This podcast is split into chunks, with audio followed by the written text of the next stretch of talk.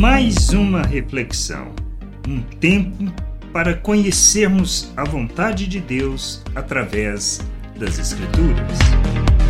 Caminhando em direção a sermos luz, expressarmos a luz que o Senhor afirma que somos quando, quando caminhamos na direção de olharmos todas as coisas segundo a perspectiva dos valores do Reino, que nos leva a percebermos as virtudes de Deus como Jesus afirma em Lucas no capítulo 11, versículo 34 e 35.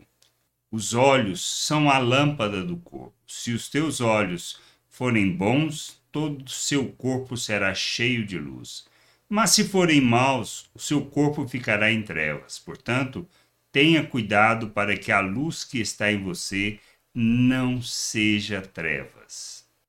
Não se trata de religiosidade nem de acharmos que somos melhores e apontarmos o pecado do outro, mas de compreendermos que devemos buscar o entendimento e discernimento da parte do Pai, para que, compreendendo a Sua vontade, possamos caminhar na direção do seu querer e, assim, enxergando tudo segundo a perspectiva eterna, Deixemos as obras das trevas para nos revestirmos de Cristo, revelando os valores eternos e sendo luz no mundo.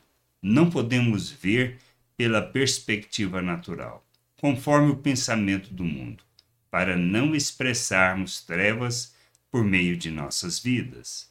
Caminhando em direção à maturidade, precisamos ser luz no mundo e revelarmos Cristo manifestando as virtudes de nosso Deus, agindo como Cristo, vivendo o amor do Pai, fazendo conhecida a sua salvação.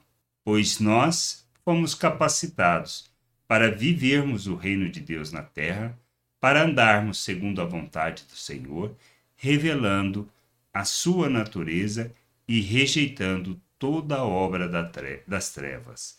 Graça e paz sobre a tua vida. Amém. Gostou da reflexão? Compartilhe. Não deixe de ler as Escrituras. Medite para poder crescer no conhecimento e vontade de nosso Deus e nosso Pai, para que, conhecendo o Senhor, possa o revelar ao mundo.